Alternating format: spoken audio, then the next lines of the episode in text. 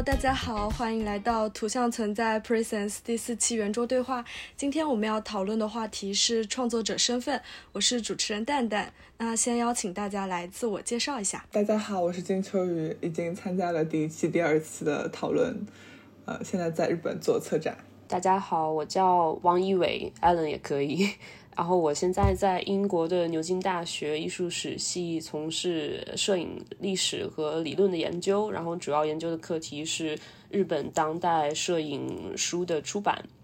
谢谢大家。我叫严嘉玲，然后我现在在从事策展的工作，还有艺术摄影的创作。目前我在国内有跟我另外一个朋友一起做了一个女性摄影推广的组织，叫照镜子。我关注你豆瓣关注了好久。谢谢谢谢，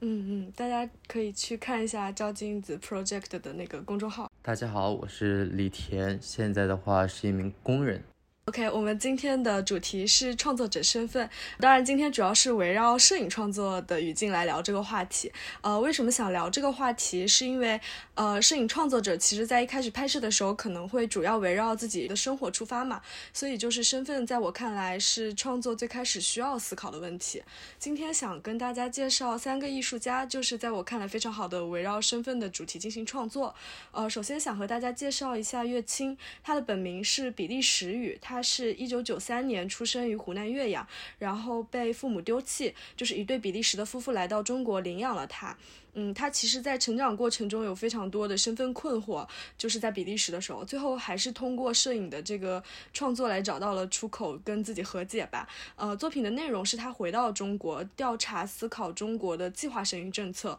呃，通过一部分过去的档案和一部分他来到中国所拍摄的作品，呃，所组成。这个作品的名字叫《应许之地》，大家可以搜一下翻书视频看看。或者有机会可以到书店看看。乐清今年有来到日本驻地创作，有一个小的 talk。因为我其实也是湖南岳阳人，所以呃，但是在我成长的过程中还算比较幸运吧，就是被家庭保护的比较好。我其实看到乐清这个作品之前，我几乎不知道有福利院和收养这么回事。因为岳阳其实算是一个十八线小城市，然后我个人就是觉得没有一个比较完善的系统。这个作品，我个人认为，呃，好在乐清的身份可以给予他多文化和多角度的方向来讨论这个政策和身份的思考。当然，就是在跟他的聊天过程中，我发现他可能也不是非常了解，就是这个被遗弃的复杂性，因为他个人还是觉得，呃。他被遗弃是因为计划生育的这个政策为主，呃，但其实我们也知道，就是有一些性别方面的因素存在，所以我觉得这个可能也是一种文化和身份所带来的局限吧。我们可以后面来讨论一下。然后第二个艺术家是徐冠宇，他的作品我个人非常喜欢，因为其实目前我们对于摄影的思考，基于现状来说，大部分还是呃停留在照片本身的内容吧。但是对于摄影媒体的表现来说，相对还是比较少的。呃，可以感受到徐冠宇也是通。通过对自身的身份出发，然后联系到了摄影媒体这一块。他的作品，呃，暂时存在的家和外籍人口都试图通过图像连接个人与社会，呃，私人叙事与建筑空间。他会把拍摄的照片或者是档案展示在一个家的空间里，然后家其实是非常。呃，私密的空间，但是徐冠宇会找到一些相同身份的人，移民或者是暂时住在美国，为他们拍摄，然后把图像放置在这个人目前生活的家里，去做到一个现场的装置，然后再次记录，就是通过时间跟空间的融合去引导观赏者跳出固定的视角，走进一个更加具有流动性的环境里。然后第三个艺术家是 Pixie 廖，就是廖义军，我觉得大家应该会比较熟悉这个艺术家，他的作品《实验性关系》就是拍摄他和他的日本男朋友，这个作品诞生。呃，来自于她和她男朋友的关系。她的拍摄对象是首先比她年龄要小一点，然后是日本人。在社会环境里，女性和男性对于伴侣的理解的要求和要求是不一样的。廖玉军在这段感情关系的处理中，就是意识到了一种伴侣的刻板印象，所以自然而然的就围绕他们的关系开始创作。这组作品早期是以一种女性主导、男性服从的主题，但是我们也可以看到作品中的变化。廖玉军觉得自身的文化根源与他展开创作的初衷就是有隐含的关系。对廖玉军来说，中国人的身份尽管没有在他作品中以某种辨识度极高的方式去呈现，但是。在一定程度上，中国人的女性身份成为了她的创作前提，所以我想听一下大家对于就是这些身份相关创作作品的感受是有什么？就是我讲一个插曲，就是我我妈前两天跟我说，她在听我们这个 博客，感觉我们覆盖年龄群很广。然后我说我今天要讲这个身份的问题嘛，因为就是一个非常丢人的黑历史，就是我我本科也是学摄影的嘛，然后我其实没有特别强的创作欲，但是我们当时要做毕设，然后我就做了这辈子唯一的作品，然后就是和自己的身份认同有关，因为我觉得这就是一个就是你你最好入手的话，你不管你想不想当艺术家，你总有自己。所以你可以去做，然后我就觉得我做了之后，其实花了很长时间，花了将近两年。因为我妈妈是丹东人，然后她一直在俄罗斯工作，然后我爸爸是上海人，然后我是从小在上海长大，然后我每回一直去俄罗斯，然后我也没怎么去过丹东，然后我就在这个三个地方不停的巡回拍了很多照片。拍完之后，反正展完之后写了很多文字吧，当时我就觉得，嗯，这个。对于我来说，我可能没有一个这种作为艺术家的需求，我想去跟别人分享这个呃东西。但是我们明协馆的朋友还是很友善的，给我办了一个展，在很久以后了，就是我已经在做策展什么之后，我就发现可能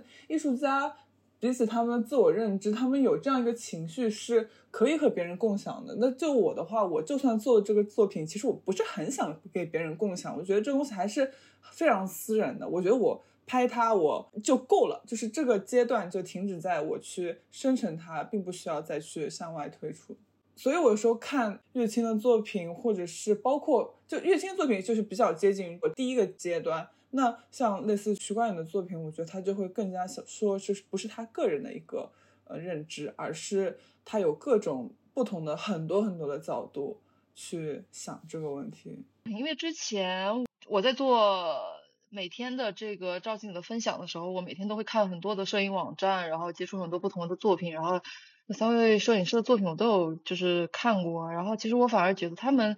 在从自己的身份和角色出发。但是他们都和这个社会有很强烈的关联，就是仅可能乐清他做的特别私密的一个角度，但是他这个事情包括领养、移民的这些议题都是非常公共的。然后徐冠宇也是非常公共的。然后廖玉君的他尽管是女性视角，但是他其实他所探讨的两性关系也是在公共语境下的大多数人的一些 stereotype 或者是可能相对陈旧的共识。所以我感觉他们，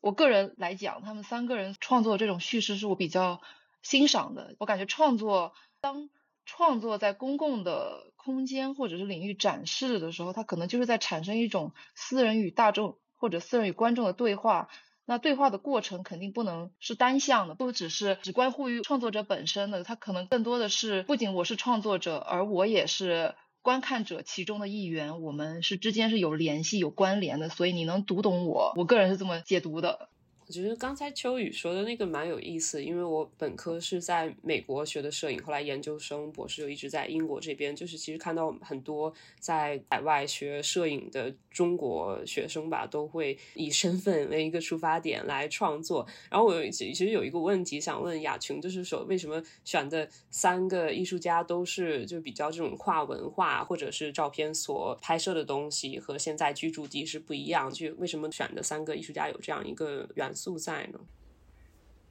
啊，因为其实从我个人的角度来说，我其实觉得这种身份是一个比较怎么说，在创作上有点优势。这个直话直说，我觉得是有一点就是好处，对他们对对创作来对创作者来说，就是如果你是跳脱出了一个呃从前的文化语境，然后你融入到一个新的环境，你其实对自己的身份是有更多的感受的。所以就是在我看来，这个是一个。创作者的优势，所以其实这个也是我后面想要聊到的话题，就是我想说它是不是一种优势？好像暂时没有单一的文化语境里面出现的一个创作者的一个非常好的例子，就是我好像突然一下想不太起来。如果你们有比较就是可以推荐的，可以就是在这里面说一下。就是我像我和伟伦，我们这就是包括我觉得在我们都留学很久了嘛，然后身边的留学生朋友就会。嗯，他们基本上也会有很多，就是留学了快十年之类的。然后我其实最近有觉得，做一个个人的嗯角度的出发的思考，可能有时候并不是你有一个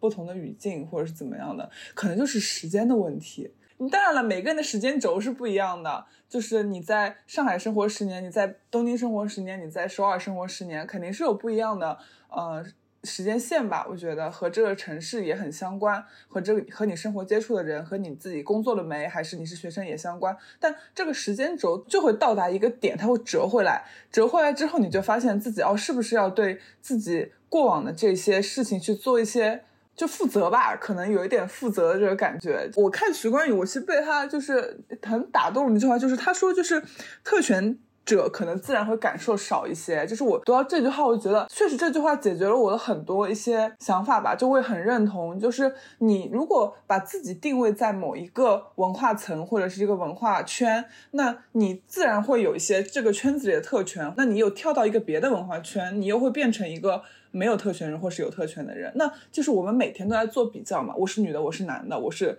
呃我是 LGBTQ 之类的这种这种文化圈，就是它太凌乱了，所以。所以徐冠霖的作品就我觉得非常好，就是说他尝试去跳脱这很多很多的一些特权，不知道大家怎么看？我之前其实有和别人讨论过，就是徐冠宇这个作品啊。徐冠颖呢，他作为一个在中国传统家庭长大的一个性少数群体啊，来到美国之后，他的身份不仅有性少数群体，也多了一个亚裔啊外来者这样的身份。在这其中，其实存在着各种社会文化关系之间的冲突。他呢，在他的这个作品简介中，他说他想用个人的身份去介入一个比较政治性的话题，在他这个创作里面。但是呢，在我看来，可能他的这些探讨或者他的这些研究吧，有点浅，不够深入。你会觉得什么是深，什么是浅呢？其实我会觉得，可能。就是作者，其实包括人嘛，就是如果要分深层的话，就是只有对自己的人生是最了解的。就是我觉得，首先就是政治和艺术，就是艺术家做一个政治的话题和政治是不一样的。不把这个分开看的话，那其实对艺术来说是挺暴力的。艺术家已经尝试着要用一种很柔软的手段，很嗯，有想象空间的手段去回答一些政治或者是社会问题了。那。采取了艺术手段之后，只不过里面的政治性，嗯，是它的内容的一部分，就会有很多外界来抨击艺术这个形态，说他们是利用了艺术去做政治。我觉得其实这个是有点相反的，就是我是觉得你要搞政治，就不如去搞政治。那有一些可能确实有一些艺术家做到后面会偏离自己的轨道，但是。就并不是艺术去介入政治，艺术其实还是挺难介入政治的吧？我觉得很多时候并不是我们对一个事情有很深热的、深刻的了解了，我们才会去做个作品。很多时候是我们对一个议题有好奇心了，或者有困惑了，然后我们通过做项目的这个方式，我们去在做项目的过程当中有很多的解读、研究、理解，然后去深化我们对这个困惑的解开。对。我觉得不一定是开始做的时候你就对这个东西特别了解，可能但是你可能做到最后，你发现会有一个较为清晰的适合我自己的立场和我自己的角度，然后并且我可以跟别人去分享这个角度和这样的立场。我觉得涉及到身份还有性别这两个问题，基本上就没有办法你在观看的时候不去想政治。而且我觉得其实所有东西全都是政治化的，没有什么东西是跟政治没有关系的。尤其是这三个人，他们又讨论到身份的问题，就有点像，就让我想起来就是 Second Wave 女权那个像 The Personal is Political。就是其实你个人的和你一个政治，因为我们我们个人总处在一个政治大环境当中嘛，所以你再去探讨，就是这这三个人的作品，其实我都觉得，如果你在看就什么 identity 这个上面，你是脱离不开政治这个话题的，不管是从一个创作还是观看的角度上来说啊，因为我其实作为一个作者，我是能够可以发现，其实就是在不管是他的阐述，还是他的创作，他整个的创作过程。以及他作品的展现，都表现出了他个人十分强烈的想要去介入啊政治这个东西的啊一个意向。还有一个观点啊，就是比如说我在看作品的时候，肯定有我比这个作者还了解的地方，但也肯定百分之九十九点九是我没有这些作者了解的地方。那同样他在做作品的时候，我觉得他不需要，就是我觉得上上期我们的话题也是，就是他不需要是最了解这个人，因为这也不可能。其实我想说一下，我我在读徐冠宇他写的那个东西，感觉他应该是比较熟悉英文的写法。然后，因为我也是熟悉英文写作，就因为我觉得他写的那个东西是英文的想法，然后又翻译成中文的感觉是英文的语序，所以有时候读上去可能比较生硬。我自己觉得啊，为什么有的读上去可能比较奇怪？其实你看他的自己有写啊，这些空间指向了个人自由与全球政治之间的关系，同时也试图消解边界。在这里，其实我会提疑问，就是你这个作品你是怎么就指向了个人和全球政治的关系的？这样一个议题，它非常的庞大，它需要非常多的材料，非常多的研究，我觉得它才可以去，你才可以这么说吧。所以我觉得他这个东西对于我来说，他是没有说服力的。就像除开这些东西之外啊，就是如果我不看他的阐述，可能当然是比如他这个作品里面本身表现出来的东西，我也会去思考。比如他作品里面有展现一些两个空间，他在美国的空间以及他在。中国的空间通过图像进行一个冲突啊，这个我自己会思考。但是当你作者你主动的给出你这样一个宏大的意图的时候，用这个东西去考察、去评判的时候，我只能说可能你做的不够好啊。多少还是有有让你去思考这个机会吧。我觉得他这个说的还蛮成功的，就是一一种意义上。而而且我有时候看他的作品，我觉得他的作品就是。因为我没有在展馆内看过，看一些就是太过于小的画面的话，我会觉得对于徐冠的作品是不是一个很好的呈现方式。但其实我们也可以聊聊另外两位作家的作品。我我就想说一点，最后一个就是我第一次看徐冠宇是在纽约的那个 ICP International Center of Photography，因为他们收藏了他的作品，然后他的作品 scale 其实是还挺大的，然后我觉得像秋秋雨说的一样，看上去还是有一种不一样的感受，而且我对他作品第一印象就是感觉很像美国的摄影院校培养出来的风格，就是非常的那种比较更加概念化一点，然后会把那个摄影当做一种媒介图像这种。来说，就是我想讨论一下，就是呃这几个人他们对肖像的运用，因为呃乐清他有拍一些在他的那个在中国的。旅行过程中拍下来的当地这些人嘛，然后廖义军 Pixie 廖他是拍的他的一个自画像，然后他们两个都是用了肖像，然后岳清他也有提到说他用肖像是因为觉得肖像照片可以流露出一种亲密性，而且我觉得他也是更接近于一种传统的纪实摄影的一个 project。然后我想问一下大家对他们几个人对这个肖像啊，还有就是可能个人的呃这个主题的运用有没有什么想法？你说乐清和廖义军对吗？就我个人的那个工作经验而言啊，因为很多时候我自己的作品是在找寻一种认同感，但是我觉得很多时候我的认同感并不一定完全从我自己挖掘、我自己出发，更多的可能是我去找寻一个跟我的困惑的主题所相关的人群。但我发现这其中很困难的一点就是，相比于纯粹的纪实呃风格的创作过程，我可能会偏向于。对我的拍摄对象有所理解之后，我再根据我相对主观的一些解读，然后去有设计的去完成一个肖像。比如说，我认为一个人的情绪在这个项目当中，他应该呈现的是一个哪一面，然后包括他需要哪些物件去搭配，去符合我的叙事，在。这些方面我可能会比较花时间，我觉得这是拍摄肖像最磨人的一点吧。你需要和这些人去建立连接之后，你才能了解这些人真正的他是一个什么样的状态，真正样的是一个是否符合你的困惑，能够帮助你解答，能够是你目标的那个人群。那廖玉君的话，她拍更多的是自己和她男朋友。其实我感觉，呃，呃，我感觉现在其实拍这样这种类似图像的人，或者拍这种议题的人其实不少。包括古往今来，可能早些年也有很多摄影师在拍男女关系，然后在探讨这些，呃，包括男性气质啊，或者是两性之间的权利关系的这种东西。我喜欢他图像的一个原因，是因为他图像所呈现出来的东西不那么完全的沉重，他在一个相对轻松的画方式去描述他的议题，而且能看得到，我能看得到图像里面他和他的伴侣站在同一个立场上面，我觉得这也是挺难得的一件事情。Pixie 他在这个关系之中，对于这种人与人之间的关系、恋爱本身以及男性和女性的角色的一种思考，我觉得这个是非常有意思的，因为他整个其实呈现出来的是他个人。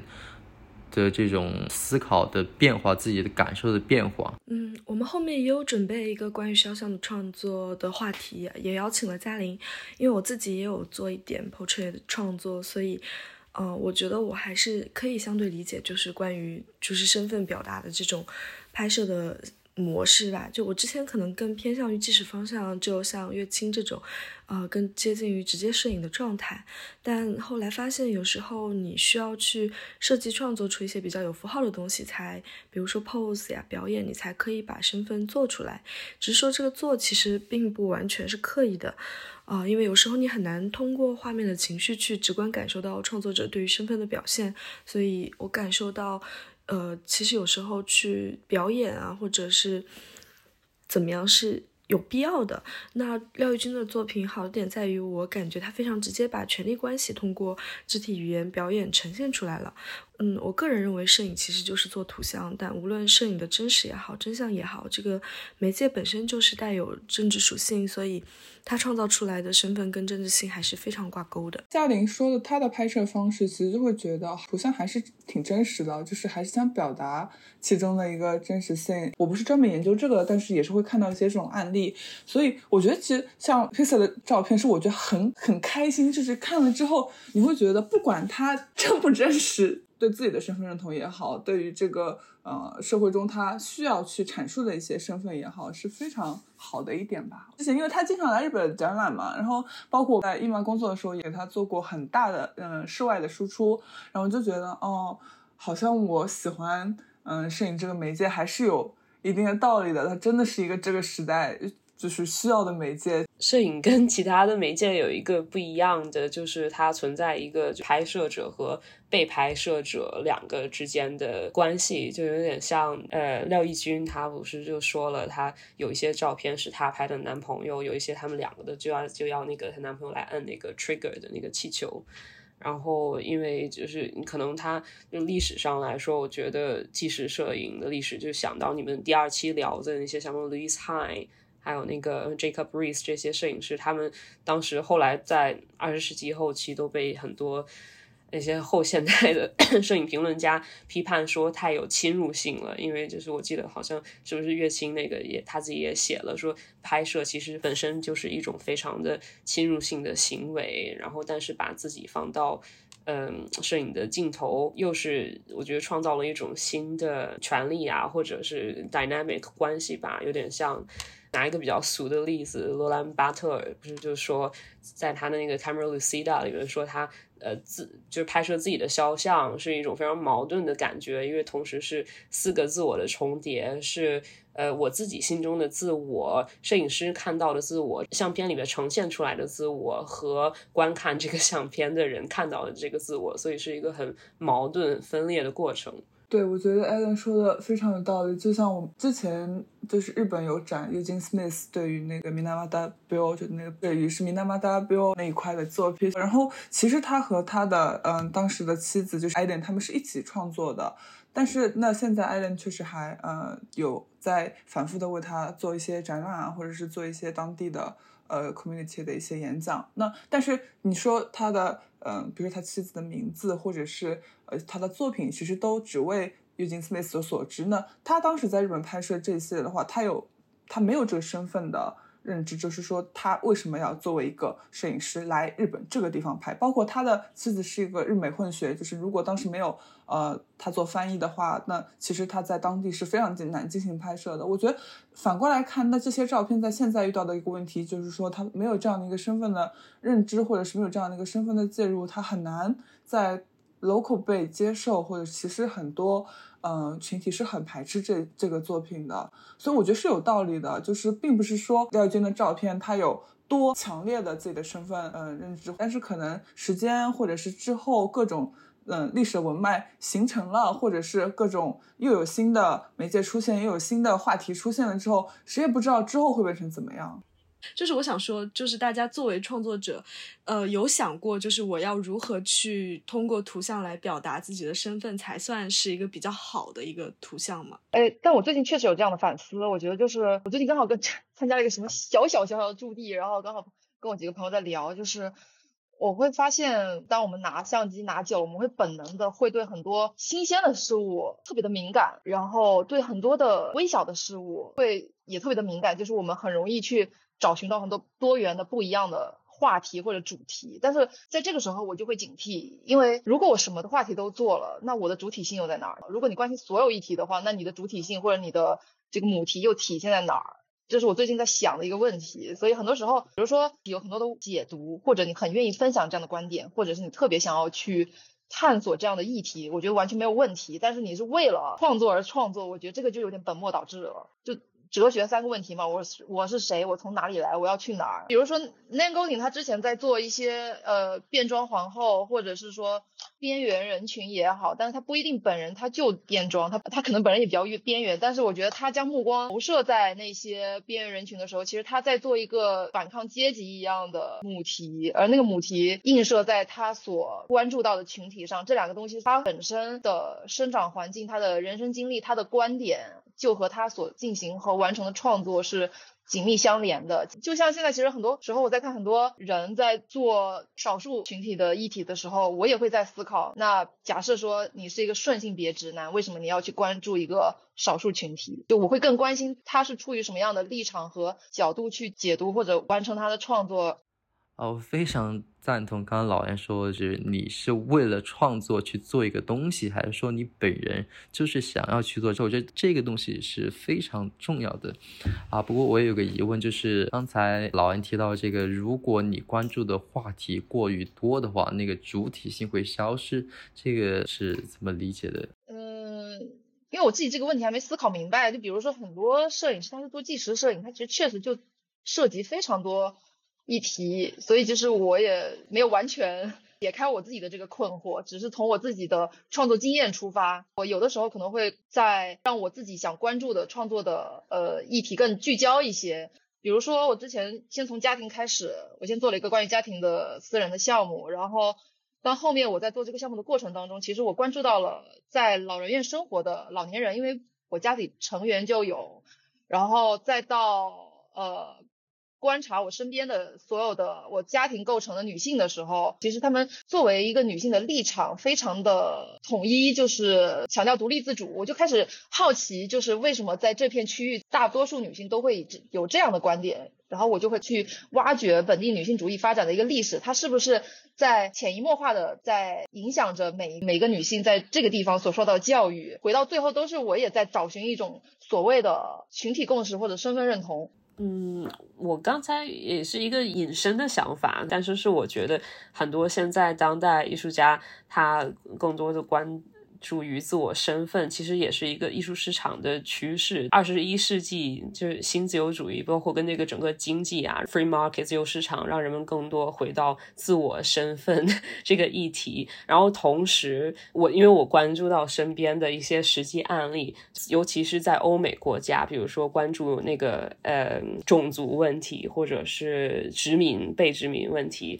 这些就会能拿到更多的 funding。非常的我身边的例子，英国很小的一个。艺术节，我一个好朋友，他是中国人，然后亚亚洲人吧，然后他是跨性别，然后他在这一个本来一个艺术节里，他拿到了一个 solo 展览，然后，然后后来那个艺术节的总监，然后后来就说，我们没有给你的这个展览拿到 funding，我们唯一拿到 funding 的是给一个黑人，一个 transgender 跨性别的艺术家，其实就大家都说中国人在国外不太被看作。有色人种，亚洲人就是隐形的 有色人种，其实就是我觉得也有一种被这个市场驱使的一些问题在。因为其实我觉得艾伦提这个点真的非常的好，然后我也很喜欢这个点，就是很很喜欢跟别人讨论啊。比如说，我觉得就是去我就是我跟艾伦认识，也是我去英国，然后我们去看展什么，就发现真的有很多，比如说 Black Matters，或者是亚洲人在欧美很隐性这个话题，其实中国人在日本都不如就是在日韩国人。就是有有有话语权，你没有看那些就是只要是和韩国有关的话题，或者是和朝鲜有关的话题，在日本就会比较好拿房顶嘛，就是因为大家想要进入框架，那怎么去打倒没有没有说打倒新自由主义，其实更多就是要创作嘛。就是如果每个人都去创作，就不会这样。艺术家的基础真的太少了，就是去做反馈、去做 feedback 的人就更加少了。就是你要去批判这个机机制、批判这个机构，心理批判一下可以的。就是你要做做做出输出嘛，就更大的做一些回馈。你去打破这个框架，那在你自己形成的一个框架里，那就是一个最最终对待新自由主义的一个呃。怎么怎么说呢？就是你只有这唯一一个方法吧。对对，就大家都会面临很类似的问题。每个人确实都能发声，但是每个人发声的音量可能相对不一定会很巨大。我觉得新一代的艺术家可以构建关于我们自己的生态，我们不用去遵循别人的生态。我们，但是也不是说对别人别的生态的打压，这两个东西不互斥，建建立我们那个生态的合理性。对，但是也就也不排斥别人，就不不踩高捧低，会更健康一些。呃，我有另外一个问题，就是说，呃，创作者也好，然后像秋雨的策展的身份也好，然后像 Allen 就是去做研究的这个身份也好，就是我想问啊，嗯，就比如说，假设我们现在是一个中国人的身份，那我们就是以一个中国人的身份去创作的时候，他在不同的国家去展示，然后其实大家对于不同国家对于中国人的这个身份的理解其实也是不一样。我就想说，大家有没有这方面的什么感受之类的？感觉可能就是你的东西在国外或者在不同的文化语境之下被人看到挺重要，但看到不是最终的目的，看到是因为别人看到之后他会想去了解。但越来越多人的东西被看到之后，才会就是让更多的跨文化的语境之下的人才去了解你这个文化。那之前我有一次接受一个杂志叫 British Journal of Photography 的一个杂志的采访，然后他跟我约了一个访谈去聊关于我的家庭观。虽然就是他可能他聊的就是不同国家的这个创作者他们的家庭的项目，但是。他在那个编辑在跟我聊的时候，他会很新奇的跟我说：“哦，原来中国有一部分群体，他们的家庭观念是这样塑造的。”进一步的交流之后，别人才能看到更多关于这个事情或者这个文化的全貌，而不只是停留在展览本身。如果你只是去看图像、去看 statement，那这个东西就是可能解读会更浅层，或者很容易在一定程度上被误解。但是通过这样的曝光去引导的下一步的更多的讨论也好、交流也好，我感觉才是。相互打开的，或者相互进一步理解的一个更好的方式。嗯，我自己觉得在英国看到的，其实就感觉欧洲这边对中国的就是当代吧摄影了解还是比较少、比较片面的。然后在这边很多来学摄影的学生嘛，会刚毕业会就是试着自己组织一些独立空间啊，或者那个呃临时租一些空间来做展览，有时候还蛮有意思的。但是基本上如果是更大的机构啊，或者是学校来做，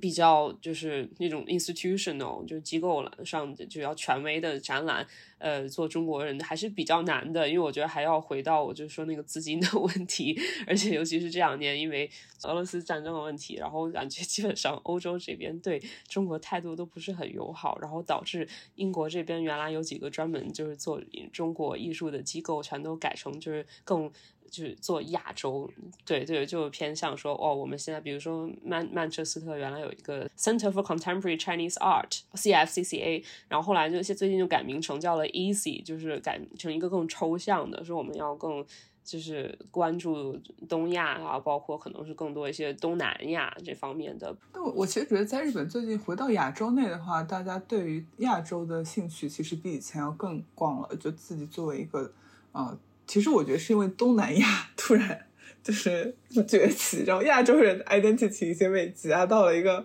泡沫。那其实很多韩国朋友、日本朋友，你跟他说，他会对中国当代摄影说什么非常感兴趣。那我有时候自己会看作品的时候，不就是也比较不想以我自己的一个身份去看作品，我就会啊模拟几个人格，就是。我是谁？我看这个作品是不是应该这样看？那别的试点太重要了，就你自己的试点可以给你带来的东西太少太少了。那你你如果想要一个嗯更有意思的感受，或你看作品的时候想要更快乐，其实就应该跟别人多交流。是我最近才摸索出的，看了这么 其实还看了挺久，但最近才摸索出一个真理。OK，我想回到最开始那个问题，大家会觉得多重身份的标签是一种创作优势吗？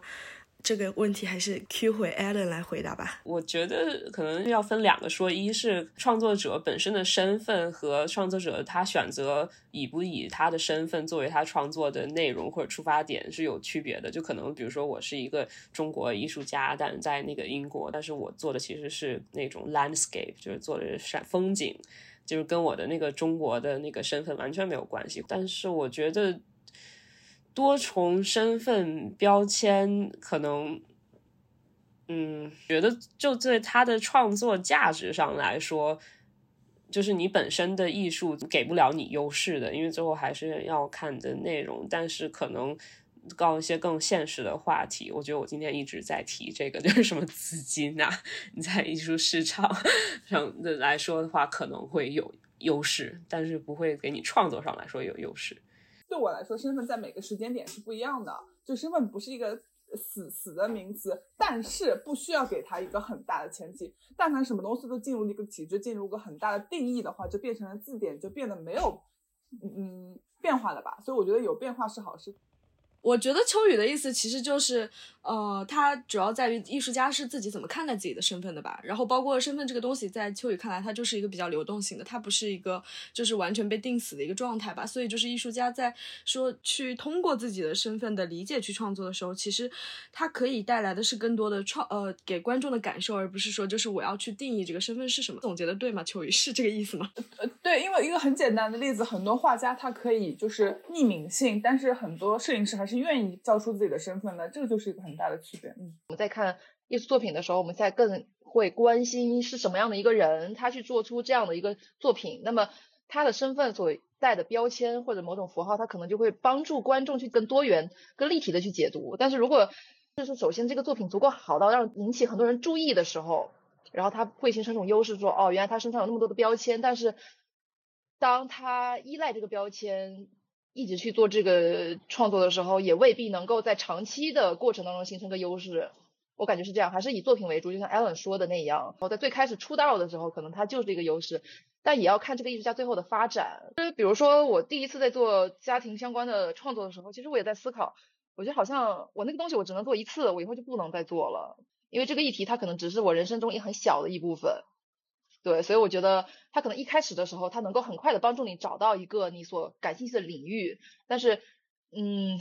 后面的事情就得看这个艺术家怎么发展了。我觉得嘉玲说的这个点特别好，因为我们今天提到这个第一个艺术家岳清，他就是说他是一个，其实我们也没有办法去定义他的身份，对吧？你没有办法去定义他到底是一个比利时人还是一个中国人。他最近刚好来日本驻地，他依然还是去使用他计时的手法，然后拍摄了那个。呃，日本的少子画就是这个情况，就是其实他是从一个中国的一个之前的身份，然后跳到了一个日本的这个话题，就是还是相同的，在一个呃讨论身份的一个主题，怎么说，就是是一个连接性的，就是可以从一个身份跳脱到另外一个身份的创作中来，就是我觉得这个这个连接其实对艺术家的创作也是有非常大的帮助的。我觉得大家总结的都很好，然后也像嘉玲说的一样，可能可能艺摄影史历史上比较熟悉的几个以身份来创作的艺术家，像是什么 Cindy Sherman 啊，他可能做的每一个系列有点不一样，就但是都会坚持一种方法呀，或者对于某一个主题的好奇，然后来延续下来，是一个有